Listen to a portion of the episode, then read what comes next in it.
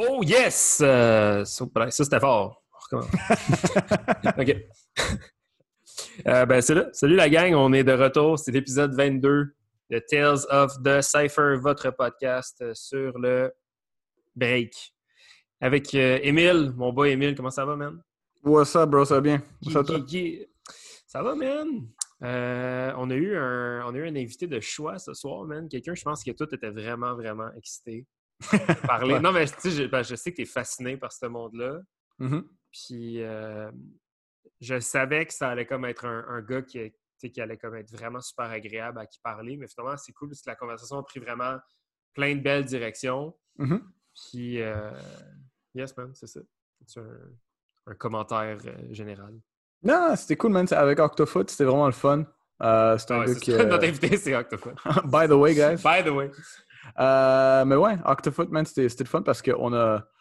Tu sais, tout le monde le connaît comme un gars de Red Mask, mais on a aussi parlé, tu sais, de. il était un petit peu partout, là. Tu sais, il était, il était à Montréal, mais oui, il était, il était à Rive-Sud aussi, il était à, Ouais. à Ottawa. Euh, puis non, il y, a, il y a une, a belle petite histoire, puis. euh, puis c'est ça, on a aussi bien sûr parlé de, de- vers la fin de ses, de ses, euh, de ses combats, de sa, sa petite carrière côté MMA, puis, euh, puis de stunt. Mais mais il y a beaucoup de beaucoup d'histoires, puis une très bonne mémoire, man. Fait que c'était vraiment le fun. C'était vraiment un gros podcast. C'était super Ouais. le fun. Euh, fait que, yes, c'est ça.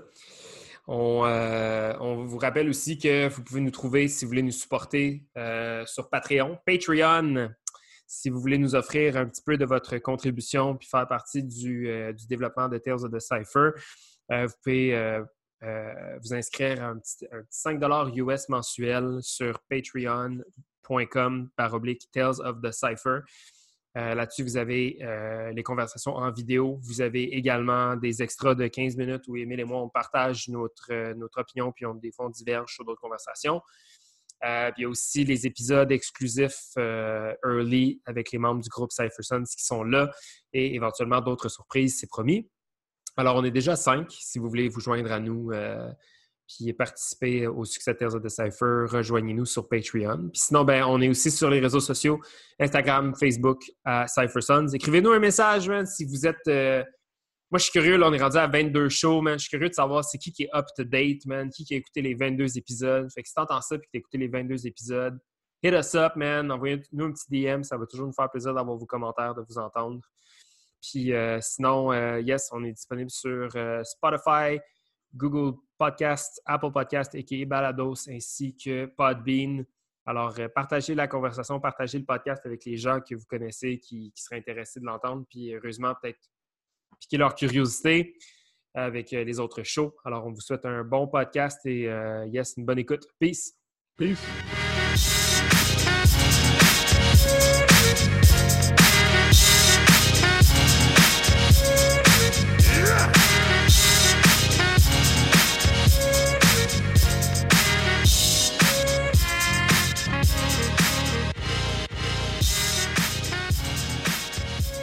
Yes! Nous sommes avec le seul et l'unique, the one and only, the man with the illest name, Octofoot! Point, point, point, point! Comment ça va, man? On l'a Oh. perdu, ça vient de commencer. Oui, oui, oui, oui, oui, oui. Bro, we, we, OK, on recommence ça. On recommence ça. Es-tu là? We, we literally Oh started and we lost you. Ouais, ouais, je suis là. OK, cool, on How recommence come? ça. How come? I Ben, don't je know. sais pas, c'est peut-être juste ton Wi-Fi. Mais c'est parfait, on continue, on continue. OK, OK. OK, cool. All right. Émile, toi, comment ça va? Ça va, bro, man. J'adore ça, man. C'est On commence, puis yo, too, too much, too much, uh, too much energy here. We destroyed the internet. Mais Mhm. yo, c'est pas le c'est pas le weather podcast là, mais euh, est-ce que vous autres il pleut comme genre fucking intense live? Non, non. Non, Non, non, mais yes. ça, ça a l'air, il va pleuvoir. On qu'il va pleuvoir. ça vient. En tout cas, bref, fait que je sais. En tout cas, fingers crossed que genre il n'y a pas de, de, de shutdown d'électricité, mais wow, c'est vraiment intense. My God. Yo, bref, de retour à nos, à nos, à nos, grands, euh, à nos grandes histoires à Tales of the Cypher, épisode 22. On est, on est euh, ce soir avec Mr. Octofoot. On est super Yeah. content, man, de t'avoir. Euh, Ouais, je- c'est- C'est c'est super cool. Fait que merci de prendre le temps, man, pour vrai. Je suis content d'être euh, là, guys. Puis euh, je l'ai raconté à Mille quand il m'a envoyé un message. Je, je vous l'ai raconté tantôt, mais j'ai seulement récemment commencé à écouter les, les podcasts. Quand je les ai vus sortir, j'étais comme, yo, I gotta listen to this. There's a lot of history. I need to hear what kind of shit these guys are talking. puis euh, finalement, c'est celui à Yann. J'avais du, du temps l'autre soir. J'avais beaucoup trop de temps, puis j'ai commencé à l'écouter. Yeah. Man, ça a fini. J'ai fini par écouter cinq podcasts, puis j'étais comme, amazing. oh, man, Oh, tellement être sur le show. Puis le lendemain, je reçois un message d'Emile. Fait que it's like So perfect. C'est trop It It fort, worked, it worked out, bro. Yeah. The stars aligned. Yeah, Mais euh, yeah. on le disait aussi avant le podcast, euh, on avait un, on avait comme une espèce de initial 10 euh, en tête pour nos 10 potentiels épisodes. Puis euh, je pense qu'au début, c'était comme on voulait faire un Red Mask épisode, genre avec euh, toi, puis Decoy, puis, puis Lazy. Puis ça, bref, on avait comme une espèce Hey de. guys, juste pour corriger, Red Mask, Decoy et Lazy sont Son pas Ill Mask. Ill. Mask, oui. Il y a une histoire à elle. Oh, ouais. Yeah, c'est ça. Mais une bref, qu'on voulait comme faire un. On voulait vraiment faire un. un- Non, en fait.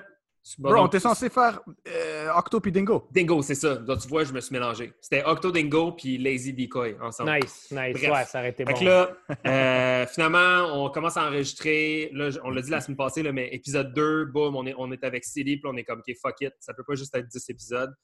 Mais on s'était promis qu'on se parlerait éventuellement. Puis ça a donné la semaine passée qu'avec euh, Asiane, justement, euh, on a appris out of fucking nowhere que t'es un gars de la rive sud. Et là, et là, à la fin, j'ai fait comme shit. C'est un gars de la rive sud, puis toute ma vie, j'ai, je savais pas ça. Mais attends, une correction. Je suis pas de la rive sud. Oh! Même, j'ai écouté son podcast, je suis comme, mais non, Yann, je suis de Montréal. J'ai habité sur la rive sud pendant trois ans. J'ai commencé à break. J'ai commencé à break sérieusement sur la rive sud. C'est là que j'ai eu mes premiers, genre. Ouais, mais je suis pas de la rive sud. Ok. Uh, okay, vois- let's re- let's restart the podcast. C'est pour ça que t'es là, man. C'est T'es que là you're pour not invited. You're uninvited.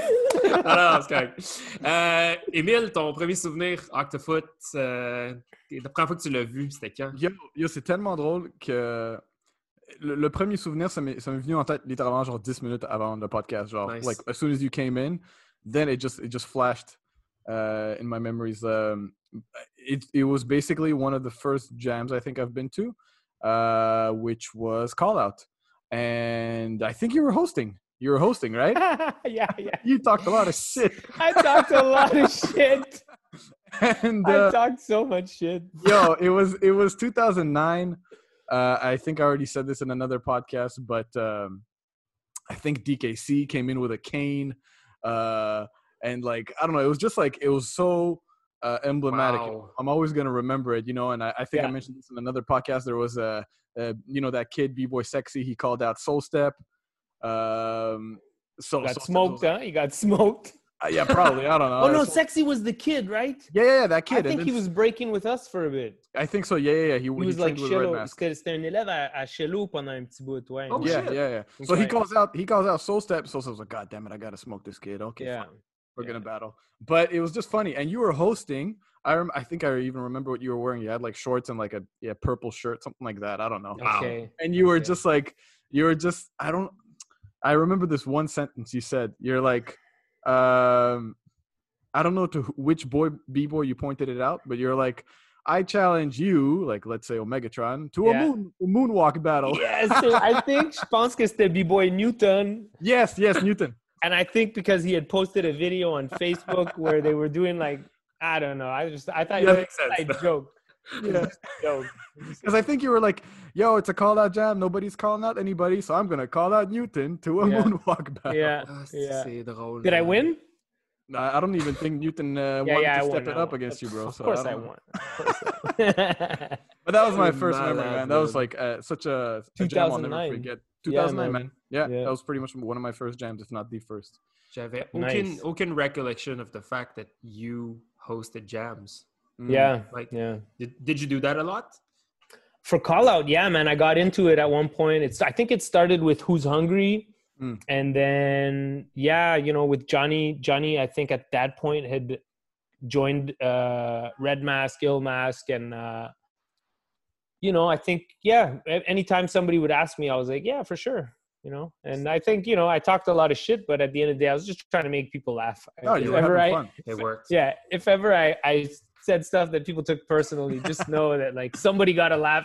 It made somebody happy. All right. Just just know that Octo doesn't give a shit. Excellent. Oh. Kidding. All right, Suji, you go ahead. Euh, euh, ben, mon premier souvenir risque d'être euh, quelque chose comme le tien, mais moi, ce que j'avais en tête, ben, parce que j'avais complètement oublié ce, ce, ce fact-là, mais maintenant qu'on se parle puis que je réentends ta voix, quand, quand tu as dit ça, Émile, je me suis comme projeté back in time, puis je, Hmm. je peux facilement me réentendre cette voix-là au micro. Mais moi, mon, mon, mon souvenir, mettons, le plus vif de Octofoot, c'était Centipede. Je pense que c'était le premier. C'était un 2 contre 2.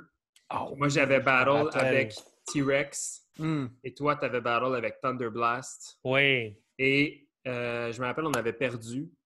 Puis j'étais vraiment en tabarnak. Parce que j'ai même regardé très souvent le footage, comme par après. Puis j'étais comme. Il est voyons, toujours fâché. Ouais, non, non, c'est. Mais j'étais comme Chris, il me semble qu'on a. Tu sais, il me semble qu'on a, on a gagné ça. J'avais. Bref, euh, T-Rex avait été T-Rex avait été nasty. Moi, Ouais, j'avais eu genre j'avais une bonne entrée aussi. Je pense que je m'en rappelle aussi. Je pense que je m'en rappelle un peu. J'avais un mullet dans le temps. en plus. Exactement. 2000 Ouais. genre deux- 2011, 2000, ouais, 2011, ouais, ouais, ouais, ouais, je m'en rappelle. Mais t'as vraiment une bonne mémoire. À Ouais, date, c'est ouais. super. Mais non, mais je m'en rappelais pas, mais là, tu me le dis, je suis comme, ouais, je me rappelle de ce battle-là. Nous, on avait perdu contre qui? Oui, je me rappelle, j'étais pas super sharp. J'étais comme, l'affaire, c'est que je mixais MMA break. C'était comme, OK, Déjà, break, ok. Ouais, ouais, ouais. Ça faisait un bout déjà que je faisais les deux, tu sais. OK. C'était comme un petit peu, fait que, OK, il y a un battle cool, je vais aller le faire. OK, ouais, euh, Ouais, ouais. training the fight, you know, je mixais. so c'était c'était tough de rester vraiment juste sharp dans le break. Ouais, ouais. Mais bref, j'ai jamais eu de hard feelings par rapport à ça, mais j'étais. Really? Ah non, pendant que tu vas, toi. Mais montre-moi montre-moi le footage. Je, Je vais te l'envoyer. Je pense même que je pourrais être comme, ouais, vous l'avez gagné, celle-là. Non, non, non, mais pour vrai, tu sais, moi non plus, j'étais pas, euh, j'étais loin d'être dans mon prime, là, mais je- tu sais, je me rappelle, il me semble que, me semble que Thunder Blast avait eu genre un, un petit slip ou quelque chose Ah oui, c'est à cause de Thunder Blast. T-Rex, c'est ouais, c'est ça. Not, not because of. Moi T-Rex, on était comme qui on a ça, tu sais, puis on était vraiment confiants, cette shot-là. Ouais. Puis, euh, mais je me rappelle, sais, c'était correct, là, on avait perdu, puis c'était chill, mais Ouais. bref. Puis là, je t'ai pardonné, là, 10 ans. OK, thanks. Euh, bref, on commence toujours le podcast en, euh, en laissant la place à notre invité pour euh, essayer de se ramener, se ramener dans son premier, premier, premier, premier, premier, premier souvenir du break.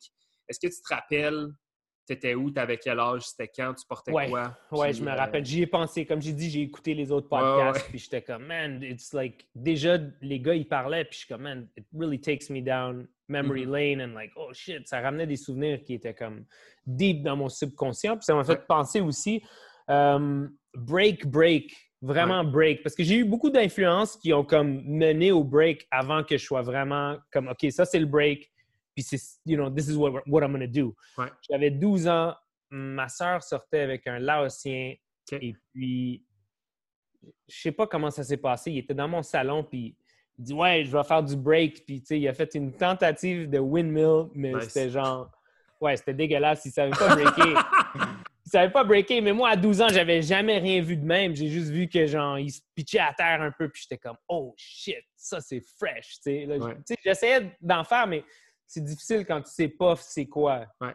Fait que j'ai- ouais, j'avais 12 ans. Puis après ça, tu sais, je commençais à aller dans des 14-18 un, un peu. Même que moi puis mes chums, on s'était fait des fake ID. Nice. Oh. Parce que sur le fake ID, ça disait qu'on avait 14 ans.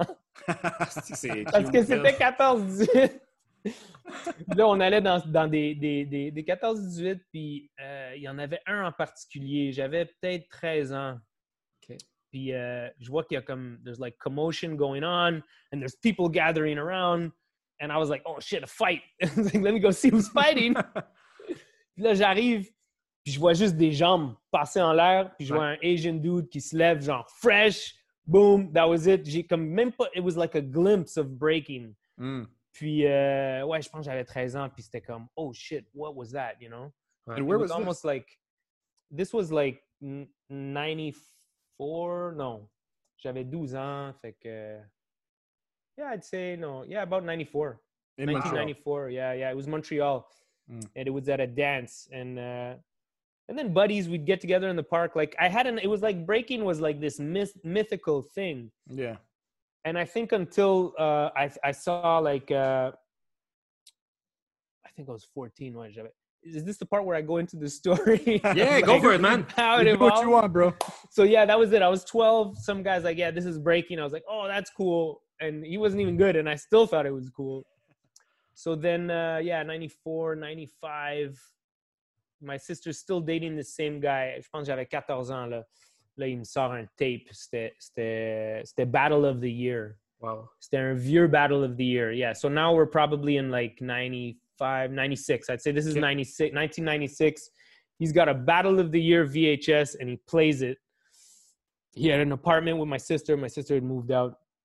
We're watching the vhs and i see these europeans ripping mm. power moves and i'm like holy shit i'm like what the fuck is like Yeah. what is this? Yeah. genre tout de suite j'essayais j'essayais j'essayais je me pitchais tu sais. J'aimais le sport je faisais beaucoup de sport quand j'étais jeune. J'étais quand même athlétique fait quand j'ai vu le break j'étais juste comme oh my god Hmm. là j'ai demandé hey man je peux-tu t'emprunter le tape?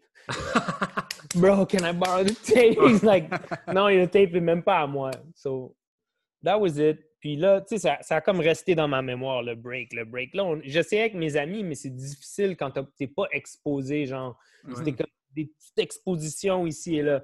Là, je pense, j'avais un ami aussi qui était comme intéressé. Puis en 97, j'ai rencontré un dude, j'habitais sur la rive sud. Il s'appelait Faya. C'était un haïtien, puis il avait des, des ties avec Tactical Crew. C'était un gars de Montréal qui était venu à Saint-Jean checker une femme pour l'été. Fait que je suis devenu ami avec ce gars-là, puis euh, lui, il savait faire un six-step, il savait faire un swipe, il savait faire un freeze. Fait qu'il m'en a comme montré un peu à moi puis mon chum. Puis de là, c'était juste comme, OK, this is what it is, you know? Ok. Uh, and then me and my buddy, we went to this graffiti store because I was into graffiti as well. I was really into graffiti. Okay. We went to this graffiti store on Saint Laurent called Cell Block. Okay. This was in 1997, Damn. and he had two VHSs, and we both used whatever money we had. We put it together, and we bought Overflow Two. That was Okay. the, the the the VHS. It was uh, Easy Rock and Asia One. I think they were on tour. There was a lot of rock steady stuff, Okay. and that was it. That was the beginning for me because now I had something that I could watch consistently and be like, okay, this is what I'm trying to do, instead of just having like some fucking European uh, magnetic windmills going super Oh, fast. ouais. I was like, yeah, I'm gonna do that. Je vais juste me pitcher, puis tu sais, ça va arriver tout seul. Ouais. Fait que là, on avait un tape, puis on se l'empruntait deux semaines, deux semaines. Lui avait deux semaines avec moi. tellement deux fou, semaines. man. Ouais. Mais la- laisse-moi te demander, est-ce que le, le, le, mec laotien, est-ce que c'est quelqu'un qu'on connaît? Non, vous Non? le connaissez pas, non, mais lui, il m'a présenté à du monde après. OK. Il connaissait du monde. C'était un skater quand même bien connu dans le temps. Puis, il était, il- you know, he was all in the, he was into a lot of the street culture, like hip hop and all that stuff. So, ouais, ça a quand même été un, un- un- quelqu'un qui m'a comme introduit à beaucoup de OK. des trucs que j'ai fini par m'intéresser vraiment après, tu sais. Puis, euh, fait que t'es, euh, t'es born and raised Montréal. Born and raised Montréal, j'allais à- au secondaire Saint-Luc, qui était genre une école un Oh. peu rough. Puis un moment donné, mon père. yeah, c'était c'était rough. Back in the days, c'était rough. Yeah, man. Puis, euh, The school looked like a ça. bunker. yeah, yeah, yeah, yeah, yeah, yeah. It was like, yeah. Anyways, I was getting involved in gangs a little bit. Nothing crazy. And, tu sais, mon père était comme. Il aimait pas trop ça. Fait qu'il est comme, OK, Yeah. on va déménager la famille, Rive-Sud, c'est tranquille. Mais Rive-Sud, c'était genre. C'était quasiment pire. Moi, toutes les histoires de gens que. Puis là, c'est drôle parce qu'on est supposé enregistrer avec Firetrack, qui est un gars de Saint-Jean aussi. Un gars dans notre groupe, Firetrack, qui, euh, qui vient de Saint-Jean. Puis comme toutes les histoires de Saint-Jean que j'ai eh, que j'ai entendues dans ma vie, c'était comme probablement pire que n'importe quelle histoire un peu ghetto que j'ai entendue avant. Genre comme. Je pense pas que c'est. Je pense pas que c'est un mauvais environnement, mais je pense qu'il y avait beaucoup d'histoires de. Justement, de comme. De. de, de Avec d'utiliser- bikers, c'était genre des Ouais. bikers, des motards, des. Ouais. Ah ouais. Sais, Puis euh, il n'y avait pas beaucoup de choses à faire. Puis moi, quand j'ai déménagé sur la rive sud, j'étais déjà genre. I was already kind of into hip-hop. and- Puis là-bas, c'était. Tu sais, ils étaient en arrière. Les gars qui, qui étaient down avec le hip-hop à Saint-Jean, c'était vraiment les gars qui vendaient de la drogue ou tu sais, c'était c'était des voyous un peu. Fait que Ouais, ouais. je m'associais avec eux, puis peut-être que je participais pas dans tous les, les trucs qu'eux ils faisaient, mais Ouais. c'était quand même les gars qui avaient des intérêts similaires en musique puis en culture. Fait que Ouais, ouais. OK. Ouais. Fait que, euh, là, quand tu déménages à Rive-Sud, tu déménages à, Saint-Jean, je présume. Ouais, j'avais 14 ans. Puis, puis là, tu t'es, mis en contact avec quelqu'un. Comme, comment est-ce que tu as, continué à breaker, je présume, là, à Saint-Jean? Ah, avec le VHS. Ça faisait deux ans que j'étais à Saint-Jean déjà. Là, j'avais Mhm. le VHS. J'avais mes mains sur le VHS. Puis là, mon ami, c'était mon meilleur ami de Montréal. J'allais le voir aux deux semaines. J'allais passer la fin de semaine avec lui. Puis là, on se tradait le tape, on pratiquait. Là, on pratiquait Nice. tout le week-end. Man, j'ai des histoires avec ce gars-là. Il break plus. mais Il Mhm. s'appelait Ronnie. Puis on avait notre premier crew. Ça s'appelait BYS. Break Yourself. C'est! Ah, c'est bon, Yeah, man. J'aime yeah, ça. yeah. Puis là, on commençait, genre, à travers mon autre, le, le chum à ma soeur, à travers lui, il nous amenait à Uptown, genre, Plamondon, euh, Côte-des-Neiges. OK. Puis il nous amenait un peu, il y avait, tu sais, il y avait une gang d'Asiatiques qui breakait aussi. Il y avait le cousin à euh, Shadow Kid, Mhm. il s'appelait Rati, je pense. Là, on allait breaker avec eux, puis c'était comme, eux, c'était quoi leur crew? 3B Squad, Barkley, Boombazi, B-Boys. Let's go. Nice. Ouais, ouais, ouais. Damn! Fait que Yo, là, on allait, on allait breaker avec eux dans le garage sur le carton. Ça, c'était genre 96, je dirais. 96, ouais. T'as vraiment une bonne mémoire, mon gars, man. Ouais, ouais. Le monde, euh, Non, normalement. non, excuse, pas Ouais. 96. Excuse, pas 96. 98, je dirais. OK. Ouais, 98. Sorry, Still. sorry. C'est cool, man. C'est cool parce que ça, j'allais dire, le monde, on dirait que souvent, ils vont jet à travers. Les gens vont, vont comme jet à travers cette partie-là de l'histoire, qui est comme leur début jusqu'à ce que ça devienne sérieux. Puis on dirait que moi aussi, c'est comme probablement le moment où est-ce que j'ai le plus de souvenirs, même s'ils sont vagues. Le comme tout ce qui s'est passé, ouais, avant, mettons, mes 18 ans, c'était genre tout le. On dirait que c'est le nerf de la guerre. là, tu sais, C'est là que tu te formes vraiment puis que tu vas comprendre un petit peu genre euh, what you're made of. Là, tu sais. c'est avant l'âge de la drogue puis l'alcool aussi. To say it now. Non, mais c'est- je comprends. Ouais, c'est c'est- c'est ce qui- c'est ce que c'est, man. Ben, fait que là, toi, Mais t'es- j'y ai pensé aussi, parce que tu sais, j'ai- j'ai écouté les autres shows, puis Ouais. un moment donné, vous allez voir, l'histoire est toute un peu pareille. C'est une perspective différente. Il y a Ouais. des détails qui vont changer un petit peu, mais sinon, Ouais. l'histoire elle reste pareille. T'es-tu en train de dire qu'on manque de contenu, là? Non, pas du Non. tout, pas du tout, pas du tout. Non, parce que c'est super intéressant d'entendre Ah ouais. la perspective différente de chaque personne. Je suis crampé. Bon. Euh, fait que, fait que euh, Saint-Jean, t'as ton boy. ouais, Saint-Jean, ouais. BYS, Break Yourself. ouais. Euh, so Là, what- je commençais à voir un peu des B-boys de Montréal. Ah, Shadow, ok. Shadow Kid, c'était un des premiers que j'avais vu. J'arrivais à la pratique, j'avais entendu parler de lui, je le vois, là, il finissait sa pratique. Je disais, oh shit, Shadow Kid, man. J'étais comme fier, j'étais content d'être là.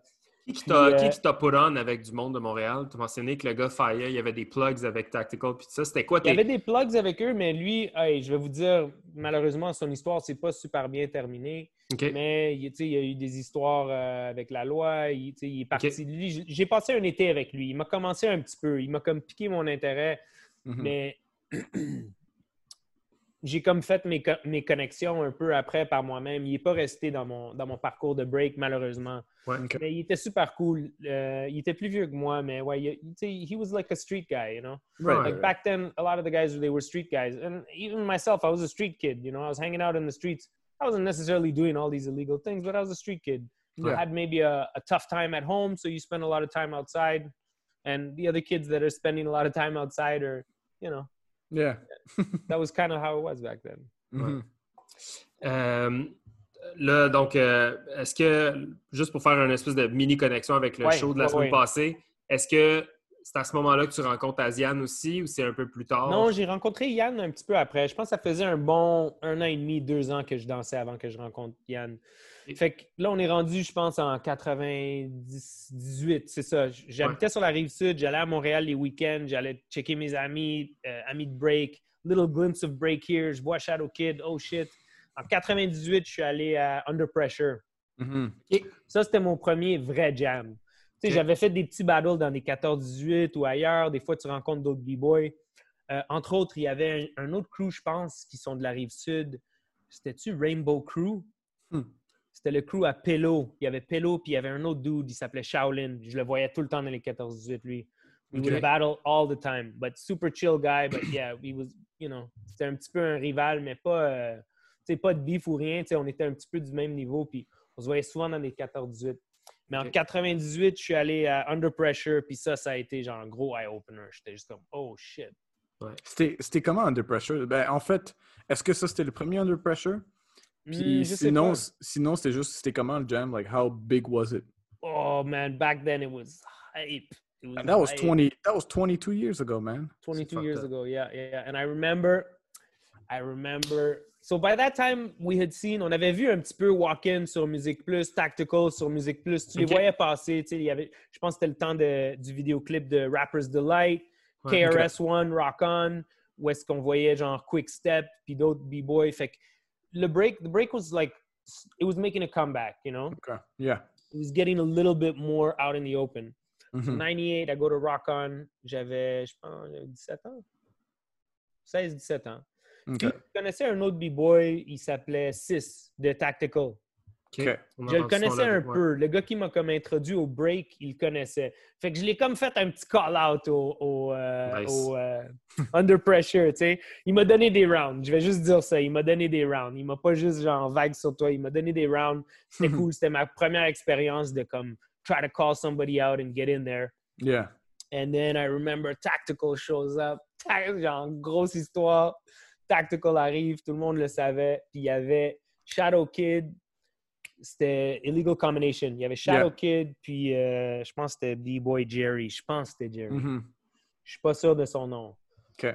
Mais by the time I got really involved in the scene, he wasn't there anymore. But back then, this guy was dope. And so it Mhm. was Shadow Kid and this guy against all of Tactical. They were like five guys. It was uh, Grandmaster, Jaco.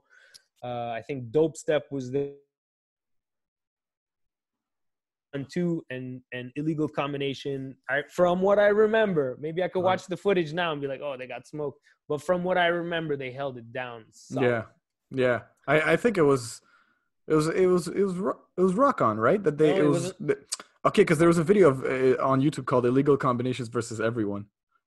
Okay, I don't think it. No, I don't think it's that one. This was under pressure and it was outdoors. I guess they did that often, eh? They they were small uh, small number battling Yeah, big numbers. yeah, yeah. They were dope, man. They were fucking dope. Damn. So yeah, that that, must was have been a special 98. time. Yeah. C'est vraiment fou. Quand tu dis, excuse-moi, j'essaie juste de. on- ça, c'est un moment que, nous, on ne pourra jamais vivre, mais tu sais, quand tu dis, mettons, Tactical, il- tactical rentre dans le jam, puis comme tu le sais, Ouais. c'était quoi, comme, comment tu expliques cette espèce d'énergie-là? Tu sais, comme toi, t'avais-tu déjà entendu parler de Tactical? Ouais, ouais, ouais. C'était Ouais, comme, tu sais, c'était-tu déjà comme un. Tu sais, à part de les avoir vus à la télé, c'était-tu comme. C'était-tu déjà genre un big thing pour toi de comme. De, de, de voir ces gars-là rentrer dans le jam? Comment tu te sentais à ce moment-là? là? J'étais comme, oh shit. J'étais comme, wow, these guys are like bigger than life. Like they, to, to me, who was like, wow, breaking is so sick. They were almost like celebrities, you know? Because I don't I don't remember who said it in our podcast, but somebody said they were each they were all leaders. Like they're all like you know there's not one captain. You know, so it was Yeah. all like like uh, guys who took a lot of space. You know? Yeah, it was. It was. They all took quite a bit of space. Ça, Um, ça, a dû, ça a dû prendre euh, comme ça a dû prendre forme assez vite après ça. Je t'imagine comme avoir pris pas mal de vitesse euh, suite, à, suite à cette première comme expérience-là dans un jam à Montréal. Euh, comment ça s'est passé après ça pour toi? Tu sais, C'était quoi les, les prochaines étapes, les prochains moves? Tu sais, Ouais, comme ça s'est on- passé vite. Ouais. Ouais, après, après ça, ça s'est passé vite. Euh, je suis allé, je pense que c'était à Cream ou euh, je sais pas, c'était un rave. Puis il y Ok. avait un battle, Flow Rock versus Tactical. Mm. OK. There was all kinds of B-boys and B-girls there. That was a pretty dope event. And um, I was happy to be there. I think it was Mhm. like uh, they had brought down some Rocksteady guys. And then there was another one I tried to go to at Sona. I didn't get in. I was underage. And it was like, anyways. OK. So by that time, I was about 17, 16, 17. C'est là que j'ai rencontré Asian. OK. Asian, puis dans son histoire, il disait que je venais de la rive sud, qui était faux, mais j'imagine qu'il ne savait pas. Il a dit que j'étais cocky. Uh-uh. J'étais Bro, you- très, j'étais très cocky. j'étais très cocky. Mais on s'est rencontrés, euh, la- il m'a appelé, random, il m'a appelé, il m'a dit Ouais, j'ai pogné ton numéro de cette fille-là. Elle m'a dit Ouais. que tu faisais du break. Il n'y a pas beaucoup de monde qui faisait du break à Saint-Jean à l'époque. Ouais. J'avais trouvé quelques dudes au secondaire, puis on avait une petite clique, on pratiquait à chaque midi, c'était cool, mais genre, à part ça, il n'y avait pas de monde qui breakait. Fait que Yann, il m'appelle, il me dit Ouais, tu fais du break, j'aimerais ça apprendre. Je suis comme Ouais, cool, viens chez nous. Puis il est venu chez nous, puis comme dans l'histoire, Yann, il arrive, il dit Ouais, Alex, es-tu là Puis mon père, il regarde. Mon père, c'est un haïtien. Il, il, il est pas foncé, mais c'est un haïtien, tu sais. OK. Et il regarde dehors, il regarde Yann. Dit, man, ce gars-là, il me dit même pas bonjour. Il, ouvre- il a pas ouvert la porte pour Yann. Moi, je dis, Alex, il y a un gars qui pense que c'est la maison du hip-hop ici. Fait qu'Yann, il rentre. Yann était super cool. C'était genre un super athlète. Euh, tout ce que j'y montrais, il, il le ramassait tout de suite. Puis Mhm. après, il avait pogné un local à son cégep. Fait qu'on pratiquait là une fois par semaine. C'était nice. C'était une bonne période de développement, tu sais. Mhm, Vraiment. mhm. Puis, Puis- on s- Ouais, vas-y, vas-y. Non, j'allais dire, à 17 ans, j'ai déménagé de chez nous. Je suis parti à Montréal. Puis là, c'était comme whole other world. Mhm. Okay. So, it looked like you two were like, I mean, you were super close or pretty close. Like, Yeah, yeah. training He's like, he was like a brother to me, man. And and so I mean, knowing you were in Red Mask or later went on to be in Red Mask, how come? Yeah. How did that happen? Like you went to Red Mask and he went on to Area 51. Like, was there a reason you guys kind of split, or it just happened naturally? Uh, c'est pas. It's not. I don't think it's like we made a decision to split. We, he just Mhm. went off of his way, and then he Yeah, made. yeah. He stuck to breaking, puis il a fait son propre parcours qui était Mhm. qui était vraiment nice son parcours, tu sais. Puis tu sais, on en a parlé souvent comme ah ouais, on l'a. Tu sais, il était cool avec tous les gars de Red Mask, Yann. Ben ouais, Mais tu sais, il a fait son propre parcours, puis I didn't want to. Uh, impose or I don't want to impose or interfere with that. And I think it's great. And il y a son histoire aussi qui est vraiment une belle histoire qui est Yeah. complètement différente de la mienne. And I think that's great as well. So, Mhm. but you know, there was talks about it sometimes. And je pense que même un battle, un moment donné, on battlait Area, puis comme il est pas rentré, puis il était comme non, je- je- je- tu sais, j'étais pas capable, je voulais pas. C'était Oh, trop wow. personnel. Je Hmm. voulais pas way. rentrer là-dedans. C'est quand même cute, ça. C'est juste du love. I love that guy though. Non, Ah, non, je l'adore, Yann. C'est comme un frère, là. C'est comme un frère pour moi. C'est fou. so, so how did uh when did when did Red Mask start for you? Ah, we lost you for a sec. C'est ça, 99, 2000, je sais pas c'était quoi l'année exacte, mais. Yeah, je pense qu'il était back. Fait que je déménage à Montréal et puis là, les, les, les Asian B-Boys que je connaissais, il y en avait du secondaire à, à travers le- l'ex-chum à ma sœur. Euh, je connaissais des gars de Lunatic Breakers. Mhm. Ouais. Ces gars-là étaient dope. Euh, Ouais. Eddie, Emile, il y avait un autre gars, je pense, qui s'appelait Game Over. Ils avaient, une, ils avaient une bonne. Ils avaient un bon crew. Comme quand je suis arrivé à Montréal, les gars, ils étaient forts. Ouais. Fait que là, j'ai commencé à danser avec eux autres un peu, puis à travers eux autres, j'ai rencontré Shello. Shello, c'était le premier de, de Red Mask que j'ai comme connecté avec, puis we kind of hit it off, and he introduced me to the other guys, and I would just show up to like every practice that was going on. Mm. And uh, yeah, I wanted to be in the crew. I got along with those guys. They were dope. They were doing well. I was like, yeah, I want to be in the crew. I want to be in the crew. And eventually, it kind of just happened. You know, I think after about a year of like chilling with them, getting down with them, and yeah, that was Moi, probably around 2000, 2001, I'd say. Moi, je savais pas que, dans le fond, Red Mask, c'était comme un. Selon, mettons, la, la- selon la, la version de Dingo, c'était un une espèce de student crew, si on veut, de Tactical. Ouais, ouais. Pour toi, quand tu as su ça, est-ce que c'était comme, est-ce que c'était comme genre one step closer to genre to the big league? Là? C'était- C'était, ou pour toi, Puis rendu à ce point-là, c'était-tu ouais, one step closer? ouais. Je vais te dire, franchement, autant que je regardais les gars de Tactical comme Oh my God, au début, wow! Quand je les ai rencontrés personnellement dans le temps, puis je suis sûr qu'il y en a plein qui diront la même chose sur moi ou sur d'autres ouais. gens dans mon crew. ouais. You know, we were young, we didn't have the best mentors or the best, at least not us, you know. Like I hear all these great things about DKC, which are absolutely true. And Right. even though I was never in Flow Rock or never an affiliate of Flow Rock, I look at DKC, this guy was always a good guy. Like no Right. matter Mhm. what, I have so much respect for DKC, even like through battles. Anyways, to get back to what we were saying, you know, I looked up to these guys, and when I'd see them in practice and I'd talk to them, they kind of shot me down. OK. And you know what? Again, I hear on all the other podcasts, no easy props. So by that time, I was like, you know, I wasn't even looking at them as idols anymore. I was looking at them as rivals. C'est Right. fou. C'est cool. Mais c'est très, c'est fou, là, tu sais, qu'en si peu de temps, Ouais. la, la, boum, la perspective, elle change. Tu, vois ouais. que c'est comme... comme, oh yeah, OK, OK. Peut-être pas aujourd'hui, peut-être pas demain, peut-être pas dans un an, mais un moment donné, Ouais. ça va arriver. I'll get you. mais je suis cool. I'm cool with those guys, you know. I still have a lot of love for those guys. Ouais, mais il y avait-tu un espèce de respect C'est ça, mais là, mais je trouve ça drôle que tu dises ça. Parce que sachant que Red Mask, c'était comme un.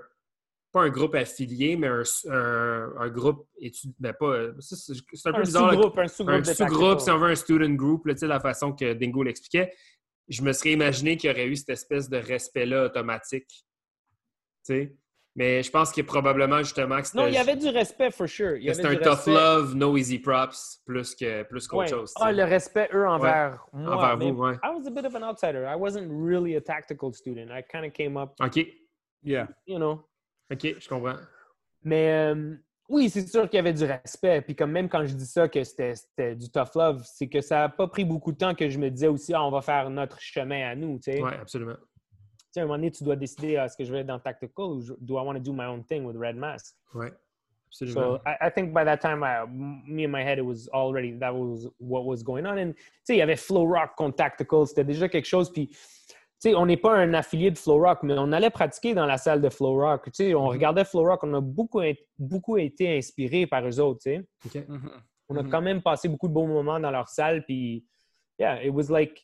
Yeah, it was the students of tactical, but it was also you're also inspired by all these guys that came up before you, which was tactical and flow rock. Like I, It- yeah. I'm not also- directly a student of Flow Rock, but in a way, those guys influenced me a lot. And you know, Yeah. ah oui, ça c'est une autre partie de l'histoire que j'ai pas dit.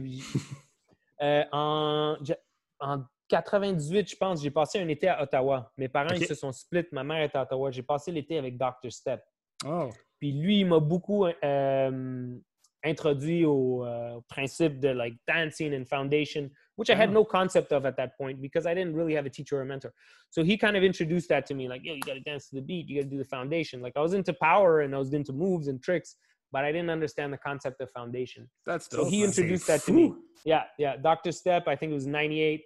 Uh, yeah, we had a great summer together and we kept a good connection throughout. But when, quand on s'est tous les deux retrouvés à Montréal, c'était, on, était, on était quand même chill, mais c'était comme deux groupes Yeah. différents, tu sais. Oh, for sure. It's like yeah, yeah, yeah. But that's that's dope, man. Because you're like a, you know, you came into uh, into Red Mask, and although it was uh, under sort of under tactical, you're still you know sticking to your own roots, and and you're open to to learning from everybody. You're kind of like a mixed child of everything, right? So. So that that's really cool, man. We, we, did, Yeah. we didn't know at all about that Dr. aucune Step part. man. Yeah. C'est fou. Ouais. Puis, Dr. euh, Step, puis euh, tu sais, on allait traîner à une salle, c'était Canadian Floor Master. Je me rappelle de Smooth Mhm. dans le temps. Je l'avais rencontré. Il y avait une bonne petite scène euh, de B-Boy à Ottawa back then. Tabarouette. C'est Because of cool, man. because of Floor Masters, because of uh, Buddha and uh, you, there was Universal Will, Yeah. Ouais. and there was some other guys, Benjamin. Mhm. OK. These were like some old school guys that kind of yeah, they kept it going. Insane. Puis Yeah. à l'époque, ton, ton, ton team de Red Mask, c'était quoi? Comme vous étiez euh, comme je peux nommer, je pense, quelques personnes de Red Mask, mais c'était quoi votre crew à l'époque? C'était qui qui était dans, dans Red Mask? Quand j'ai commencé dans Red Mask, il y avait Fernando, Fancy Fly. Euh, Il y avait. Je commence par ceux que- qui sont le moins connus. So, il y avait Fernando Fancy Fly, euh, mais c'est le même gars, c'était Fernando Fancy Fly. Il y avait euh, Fred, Buddha Monk. OK. Okay. Il y avait euh, Klish. OK. Il y avait Bambino, Shello. Yes. Mhm. Après, c'était Rocket, Dingo. Puis moi, j'étais le dernier membre à rentrer. Tabarnak. Skywalker, I'm on aussi, là, right? Yeah. Walker, eventually, like 10 years later, almost. Oh, Maybe not? Oh, 10. shit. Ouais. Même Oh, le wow. frère à, à Rocket était rentré dans le crew à un moment donné. C'est ça. Une autre chose que je. Tu sais, le temps que ça m'a pris à m'établir avec Red Mask, je pense Tactical, comme vous avez dit plus tôt, il y avait trop de leaders. Il n'y avait pas Yeah. assez de. There wasn't enough followers, unfortunately. And like a good Mhm. group, you need a lead. You need. You definitely need a leader, but you need guys that are going to trust what the leader is going to say. Is like, okay, this is you know he's looking out for the best interest of, of the group and not just himself. And like we trust him, and we're going to be able to follow this. I Mhm. think maybe I don't know. the- Tu sais, je peux pas. J'étais Pas pas dans le groupe à autres. ouais, ouais. Mais j'imagine que comme tu sais ouais, they were already kind of falling apart from inside, unfortunately. Mm. Yeah, yeah, yeah. It's it, think- it's it, it- sorry. It's it's funny. Like Red Mask has always been misunderstood. Is not the word, but in terms of like people not fully knowing who is who in the crew, like who, Mhm. like who, you know, like it's always Mhm. been a bit like that with Red Mask, especially after at least for us. Like when there With was the Ill Mask, Ill Mask thing, right. that was super confusing. Yeah, yeah, we Uh, could talk about it. I could lighten it up yeah. for you. At Well- least again, my perspective. Well, yeah. Again, like we, I forget with who it was. Uh, I don't think it was with City. Uh, I just, I'm just drawing a blank here. C'était But- euh, Scramble. yeah, with Scramble. Like, Scramble, c'est- ouais. But I want to know, like your again, your perspective. Like, how did that come about, uh, Ilmask? Because I think if, if it was Scramble who said it, he said, "Oh, it just happened naturally." But do, to your memory, like, how did Ilmask? Non, je pense que c'est? CD. Oh, c'est- je pense I c'est- could tell en tout cas, you, yeah, I could tell you exactly where it happened. So let's go. this was 2005. In 2003, me and Dingo went and did an exhibition battle in um, Toronto. Oh yeah, there was this big Toronto connection too with Supernats and Dizzy Mhm. and all those guys. There was this big connection in the early 2000s. We used to go down and uh, compete at their jams, and we'd hang out, and then they'd come to Montreal. So there was this big connection for a while uh, with those guys, which influenced us a lot as well. You, you know, Toronto had a completely different style, Mhm. and it was a big open. You know, uh, it's not like style. Anything you want to see, you just type it in, and okay. Am I still here with you guys? Yeah, yeah, yeah, on t'a perdu un petit peu, mais Um, vas-y, continue, man. Yeah. Non, je disais, ouais, il y avait une grosse connexion avec euh, Supernats de Toronto. Um, sorry, what was the question, guys? La, connexion Ilmask. Air Mask, Grand Mask. Ah oui, El Mask, Red Mask. So, c'est ça, en 2003, on est allé faire un exhibition, c'était Ouais. contre Shorty et puis Check It, euh, Check It and Shorty from Brickheads. De Chicago? You- yeah, yeah. Ah, ouais. Le battle est encore en ligne, c'était en 2003. Je note. Vieux battle, vieux battle. Je le regarde maintenant, je suis comme, oh shit. Anyways, moi puis Dingo, on est allé check it. euh, C'était le gars qui organisait le jam City versus City à Chicago.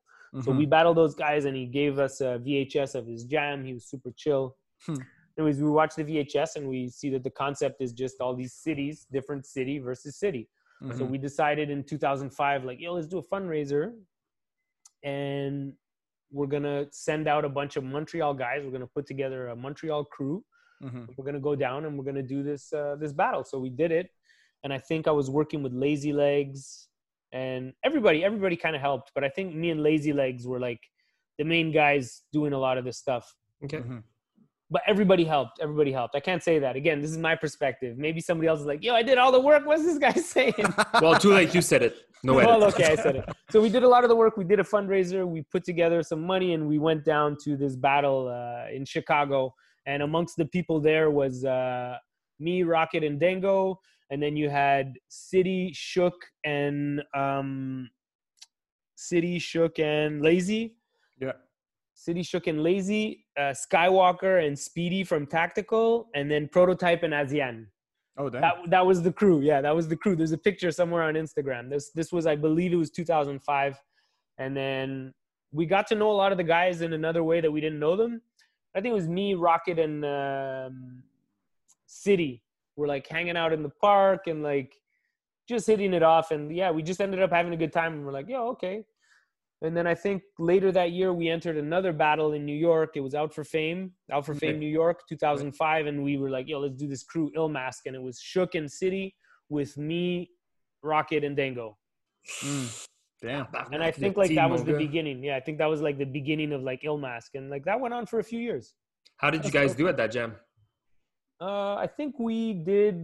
We uh, qualified, and then we lost in uh, first or second round. But like we watched the footage, and we're like, ah, we didn't lose. It was like a Philly crew. Mm. you know, jams too. It's like there's a lot of politics. I was listening to Zig's podcast, and he's right. It's like you almost know who's going to win the jam yeah. when you look at the judges and you look who entered. Like that's going to tell you Mhm. who's going to win the jam. Yeah. Yeah.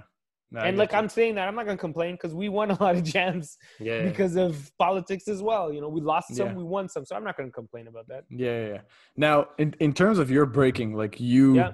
Octofoot, like we, again, like we started end uh, like 2009. Yeah. Um, uh, at least uh, myself, I don't know for Suji, but I think it's the same. Like we saw your breaking, but not that much. Mhm. Uh, I I remember even, just remember this random battle where it was a three way. Uh, me and like I've teamed up with with with B Rock and, and Vince, and we battled you guys, Red Mask, at Under Pressure at like 2010 or 11 yeah, but- yeah. but I didn't get to witness a lot of your breaking.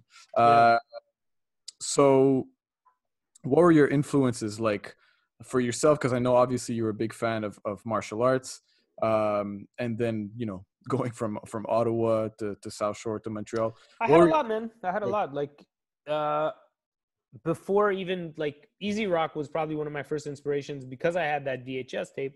Mhm. And then coming up, you know, everybody that everybody that I looked up to, like I looked up to the Flow Rock guys, I looked up to the tactical guys. but I would say my biggest influences, maybe not on my style, but on just like breaking in general. I have to say, Rocket was probably one of the biggest influences on my breaking, Mm. and uh, Dingo too. Dingo too, Mm. and all the members of my crew, Shello as well, Bambino, uh, Klish, all these guys had a huge influence.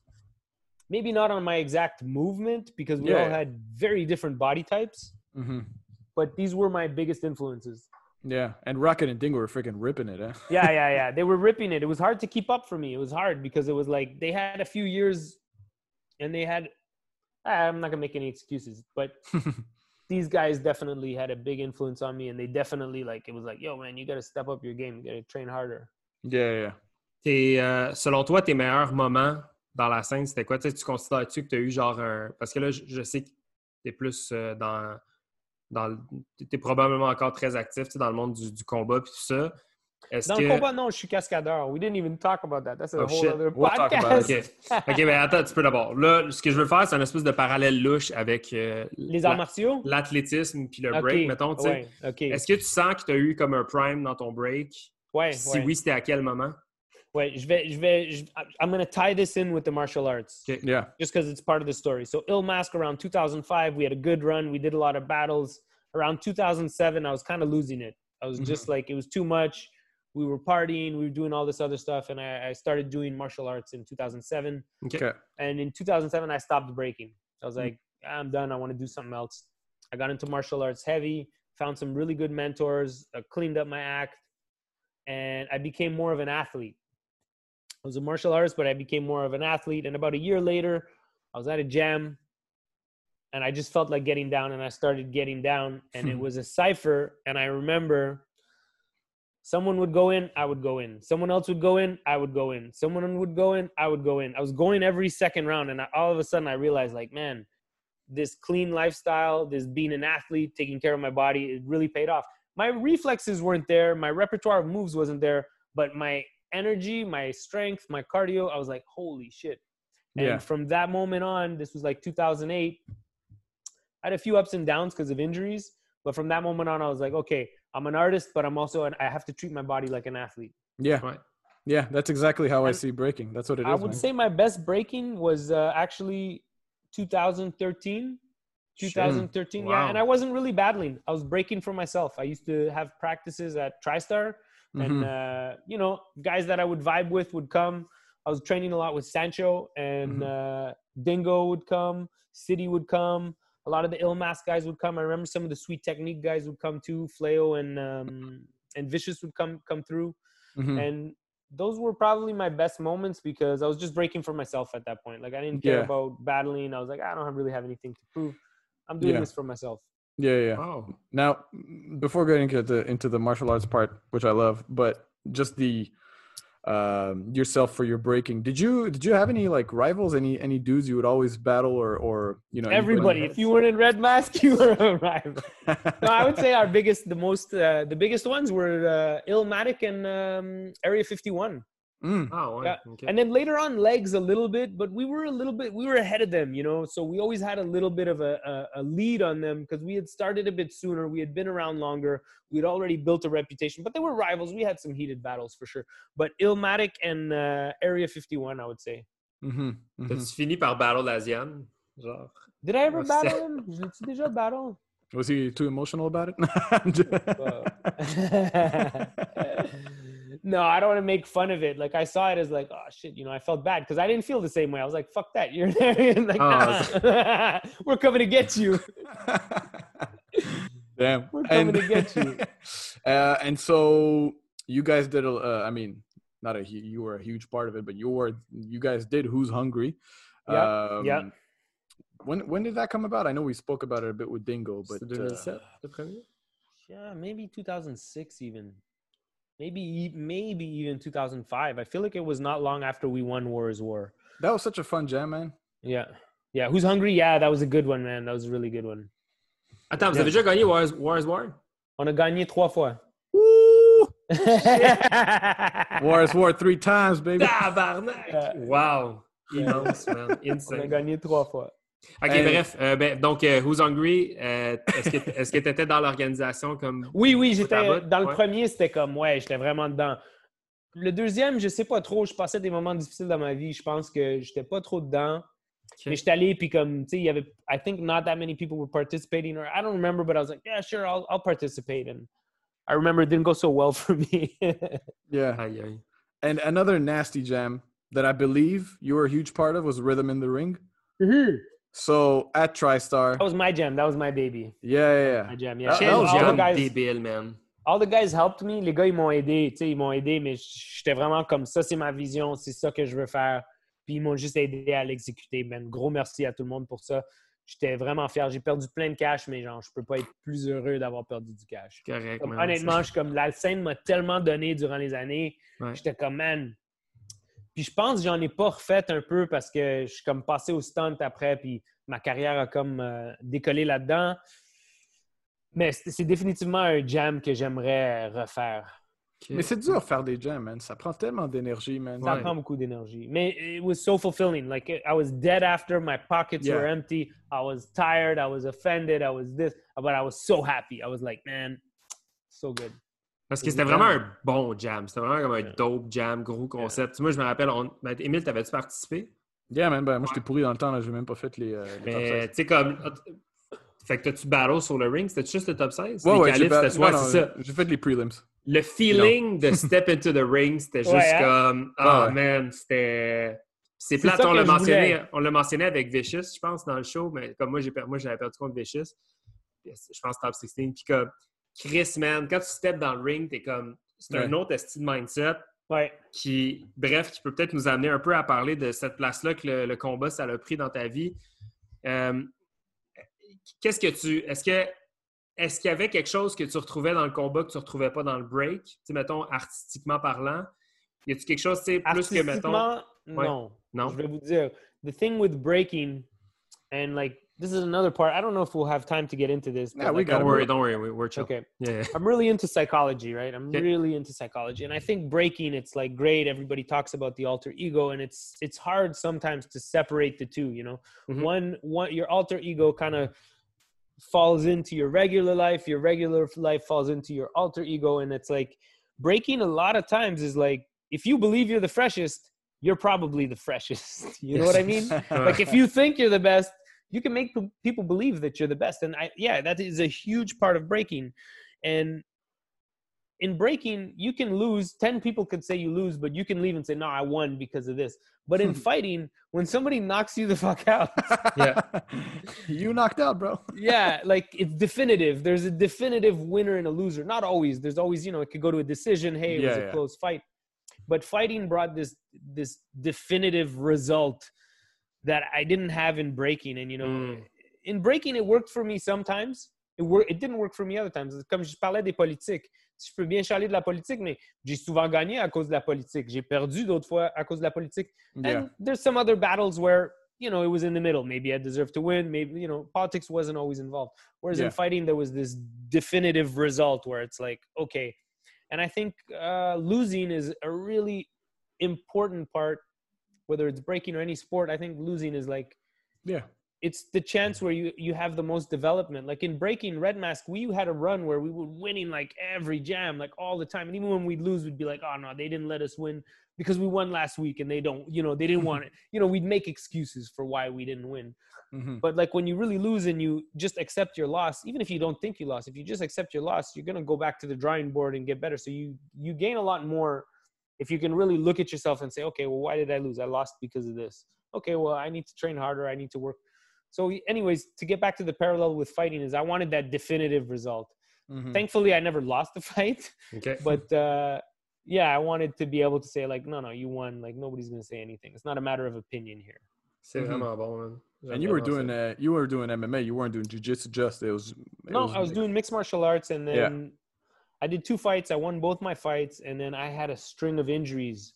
and I Mm. was going back and forth with breaking. I was kind of all over the place. I was trying to hold on to breaking. You know, I still loved breaking, but I liked fighting too. And as much as I liked fighting, you know, it's a lot of wear and tear on your body, breaking as well. And yeah, I was kind of going back and forth. And then at one point, I was like, focus on one or focus on the other. And then sometimes Yeah. I'd focus only on fighting, and then other times I'd focus only on breaking. I wasn't hopping from one to the other because I kept getting injured. Like I blew my ACL. I tore other ligaments in my knee. I had neck injuries. I was like, okay, this is enough. Just focus. Yeah, yeah, yeah. Now, I, I wanna, I wanna relate this like to breaking as much as possible. But like for myself, like I love martial arts. I, I, I haven't been doing for, for I, I actually got very much interested in not too long. I would say last two, three years, and I did kickboxing for almost a year, and then I couldn't do both. I couldn't break and do kickboxing, and I love breaking. I love staying fit, right? So I, I was like, okay, I'll put kickboxing to the side, but the interest is always there. You know, like my dream is like whenever I get a place, I'll have my little my little spot where I can break and do both. You know, and kickbox. How do you? Um, to me, kickboxing, anything striking, uh, standing up is more yeah. uh, is very uh, like you can. It's more understandable even for the common crowd, right? Even though yeah. it is, but when you, because I know you did jujitsu as well. I still grapple. I still do jujitsu. Yeah. How do you? Is there anything similar from jujitsu to breaking? Like oh, the movement on the floor, man. The, the things that breaking gave me in martial arts. Mm-hmm. They, you know, I could tell you a list of like. Let me not say that, and then you guys ask me for the list. but just movement wise, movement wise, breaking. Breaking is. uh I mean, yeah. when we're just talking about athletics, athleticism, yeah. I'm not talking about art here. I'm just talking about movement in your body. It's very similar to like gymnastics and gymnastics body mechanics. If you take a gymnast and ask him to do any kind of movement, he's going to get good at it very quickly. Is mm-hmm. he going to be the most artistic, the most original? Is he going to be the no, maybe not, but movement wise, everything is going to be quite easy. Because yeah. um, gymnasts are like the most athletic. That is their their sport is like who's the most athletic person. Let's figure it out. yeah. So breaking is very similar in ways to gymnastics. So it gives you this great foundation of movement. And when I brought that into martial arts, I mean, I sucked at first, but I got I, I went to TriStar Gym, which was a world-renowned gym. Yeah. So I was around high-level guys right away, mm-hmm. and uh, they respected that I was a b-boy. Mm-hmm. I think okay. they liked that. So I got a you know, I got a good treatment there. I also put in my work and my hours and my time on the mat.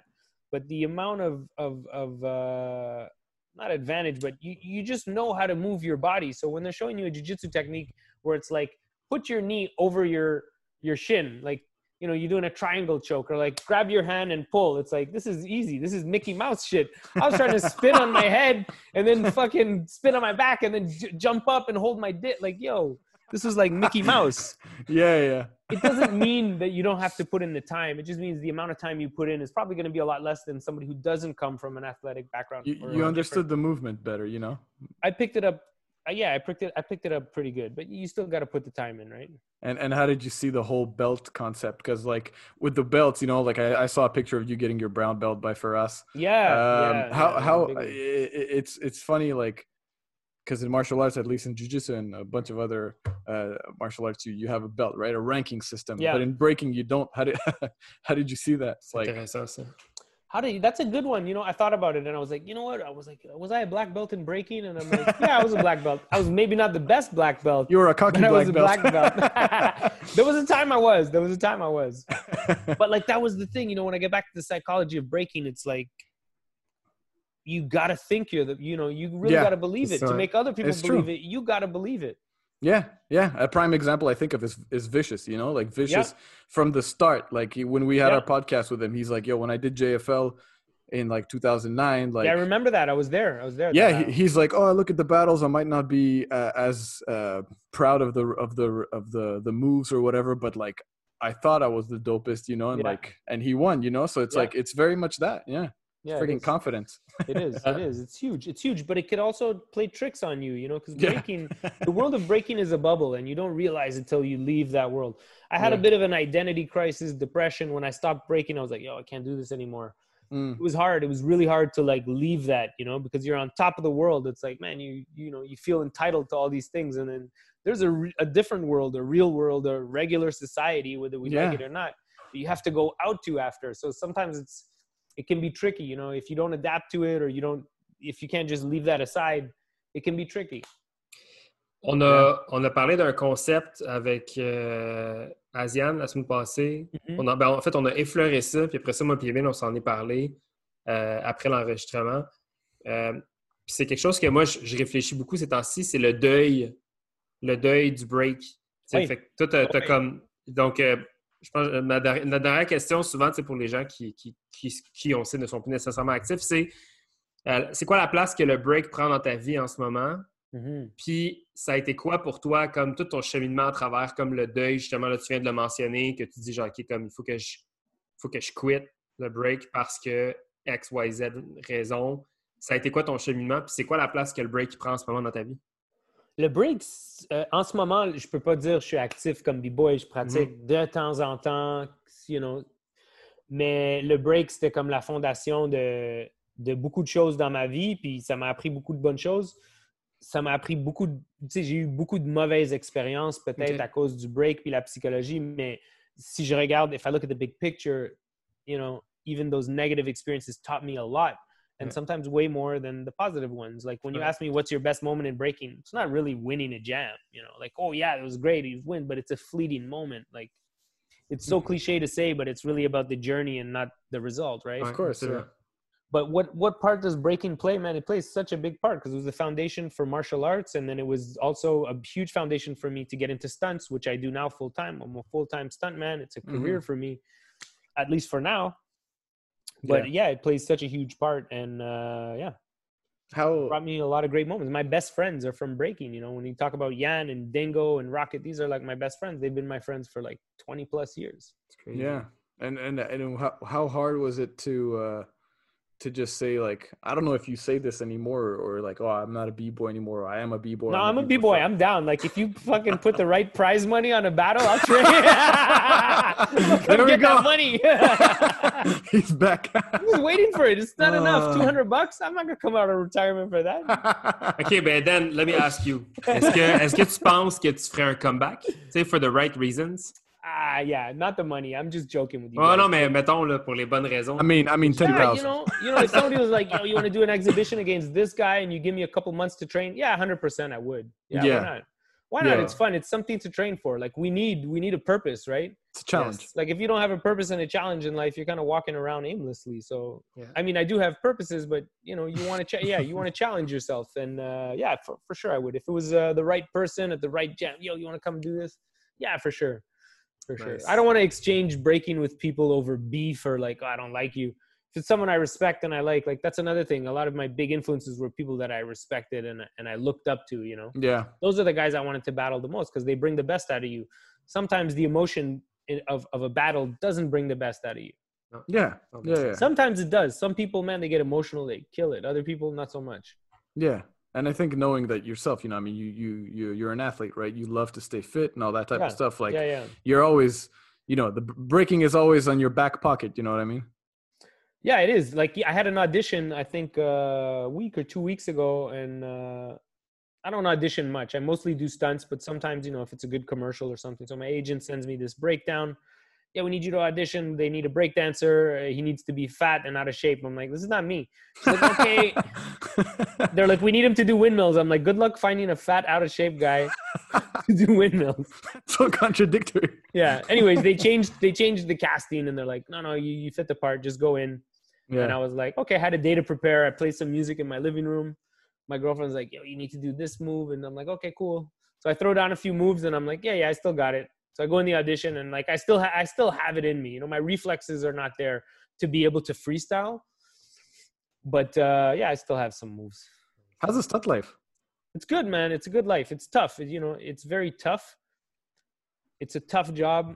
You got to stay in shape all the time. You got, you know, your job could end any day. Like, you know, you're only one injury away from it, the end, fr- from the end of your career. But it's been really good to me. It's been a lot of fun, and it still allows me to be creative with fight choreography. And you know, when you ask me about breaking, I bring my breaking, my whatever I had in breaking, I bring that in when I'm performing uh, choreography, that performance. I bring that in. Mm-hmm. And like I could send you guys a fight so you could have a look. A fight I did recently, and Nice. you know Yeah. I'll send you my stunt demo just so you have an idea of what breaking led me to. Yeah, that'd be dope, man. 100%. Yeah, yeah. Euh, ça fait un heure qu'on enregistre. Émile, as-tu peut-être comme one very last question? I know you were very excited about this conversation. um, I, I, I mean, uh, we, we, uh, if if I keep going, we're gonna make this a, a something else podcast. It's Yeah. not Joe Rogan podcast.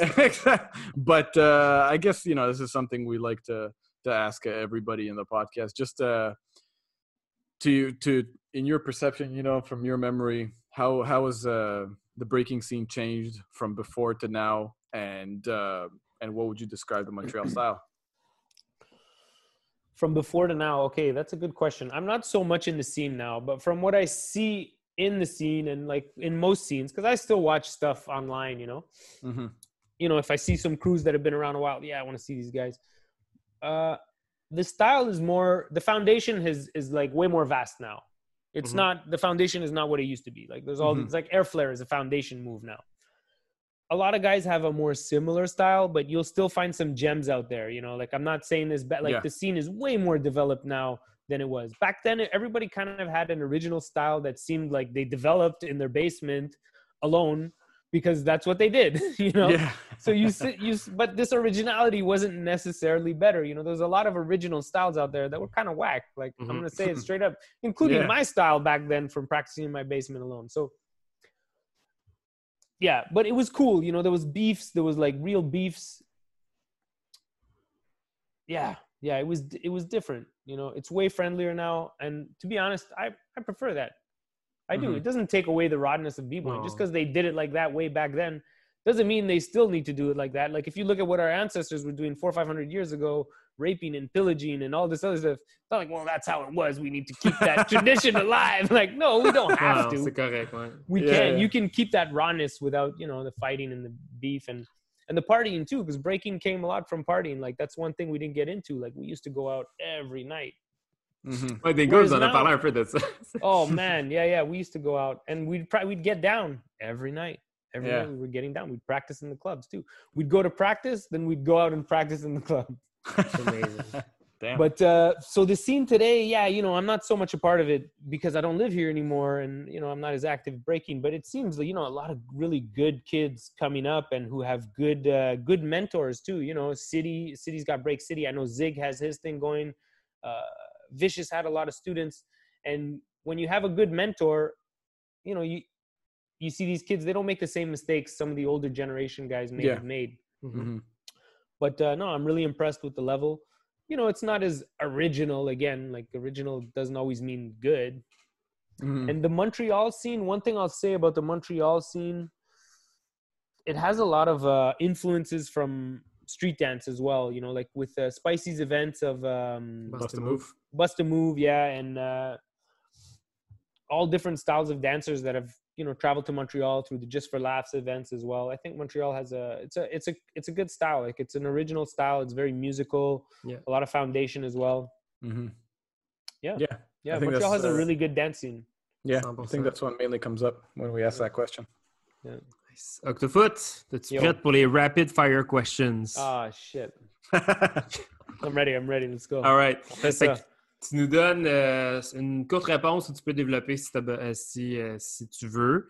Mais sinon, c'est rapid, rapid All right. questions, rapid answers. Fait que favorite MC or hip-hop group? Mm, nas and wu-tang Nice, mon Dieu. yeah J'aime ça. back in the day bro back in the day non. Euh, un match-up que tu aimerais voir ou quelqu'un que tu aurais aimé battle. Tu sais, genre là, là, fait que là, mettons, là, on le fait officiellement live sur Tales of the Cypher, épisode 22. Who you want to battle en 2020?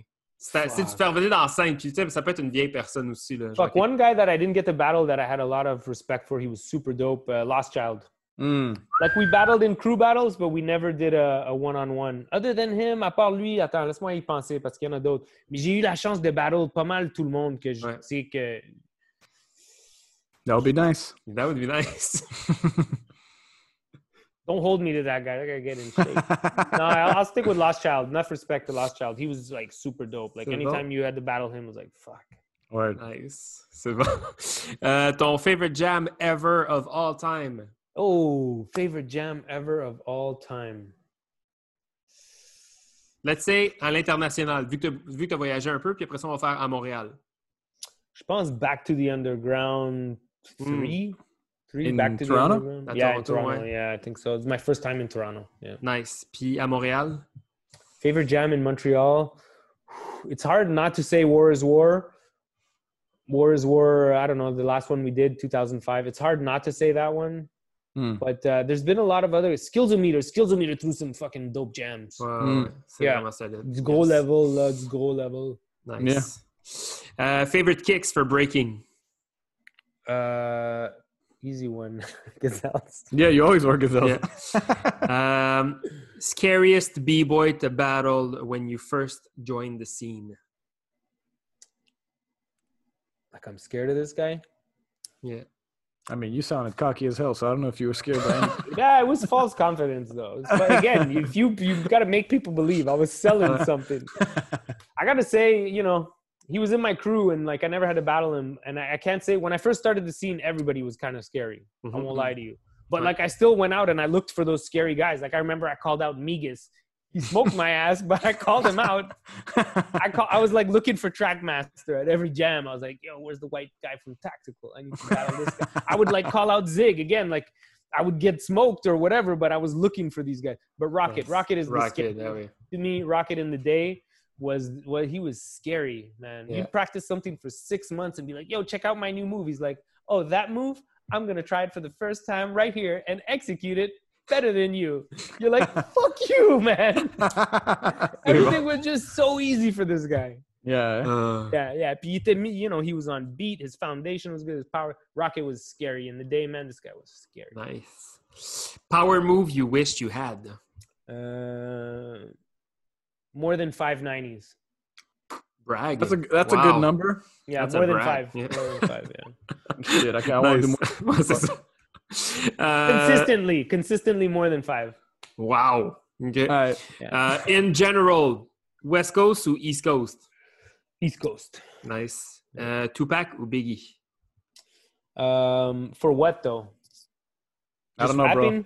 Biggie, Biggie rapping, but Tupac, I think Tupac had a, a, a really good message. Mhm. But like just rapping, Biggie for Okay. sure. Nice. Okay. Storm or Crazy Legs? Storm. Euh, là, tu nous as un peu hinté sur Wu-Tang, mais Premier ou RZA? I'm gonna go with Premier. Oh shit! Oh, yeah, nice. yeah, yeah. Euh, Puis s'il y avait, là, on va, on, va, on va flipper un peu la question pour toi. Someone from your generation que tu Yeah. penses qui serait un bon, une bonne invité pour nous sur le podcast? From my generation, hein? Ouais. Um, tu sais, j'ai écouté les autres podcasts, Ouais, DKC. Je sais que vous allez l'avoir. So Ouais. much respect and love for Ouais, DKC. I heard Dazzle as well. Dazzle would have been a good guy. But Mhm. somebody that's been around a long time, because I could, t- tu sais, je, pouvais, je, pou- je pourrais vous nommer des gars de ma génération qui sont plus là depuis 15 ans. Ouais. Euh, mais quelqu'un qui est là puis qui est encore là, gonna have to say, fuck. It's hmm. hard. I would say Lost Child, but I already gave him and I already said his name. I'm gonna say Prototype. OK. Yeah. Nice. Yeah, j'aimerais ça, j'aimerais ça l'entendre parler de, de la marraine des gens. C'est quoi cette affaire-là? Bref, OK. Non, mais ça, ça va, on, va, on va parler de ça offline. Mais c'est quoi Man, cette I'm going, you know, I'm saying prototype, you know, props to prototype too. He's been Right. around uh, as long as me. He's still around. And Right. Yeah. I think he has a good story. But other than that, I'm thinking, you know, a lot of the guys you've spoken to or they've been named. Like, Mhm. Ouais. Écoute, on va te- can At I one point- to think about it? At one point, we'll get them all, bro. But yeah, Yeah. we got we got Non, you. mais c'est ça, tu sais, comme là, l'objectif, c'est que ultimement, c- cette affaire-là, ça n'arrête pas, là, ce podcast-là. Fait Ouais. que, euh, bref. Non, tu sais quoi? Éventuellement. Peut-être un gars de même, un, un gars de 701, Tricky peut-être. Tricky Oh, we était had là, Tricky. euh, Ouais. number you guys had Tricky? Oh Yeah, yeah, yeah. okay, okay. And again, it's like I I would like to hear guys different perspective. Like when I hear someone from Tactical or from Flow Rock, I'm pretty familiar with that story because Mhm. I was kind of around. You know, I'd like to hear somebody's completely different perspective as Ouais. well. Yeah, yeah. Well, that's the beauty of it, right? We have one guy from from one crew, and then another dude from the same crew, and he has he has a different story. Yeah. Mais écoute, euh, c'était un plaisir de te parler, mon vieux. C'était un plaisir d'apprendre à te connaître un peu plus. Je pense qu'on euh, n'avait pas, euh, en tout cas, dû, dû justement comme au fait que tu à peu près arrêté dans les années où on, nous, nous, on a Ouais, commencé. C'était ouais. comme le. Pour nous, Octofoot, c'était genre un. Moi, moi j'ai toujours trouvé que c'était un des, un, un des names, un des B-Boy names les plus nasty ever. genre. Ben, vite, vite, mettons, avant qu'on se laisse, ça vient de où ce nom-là?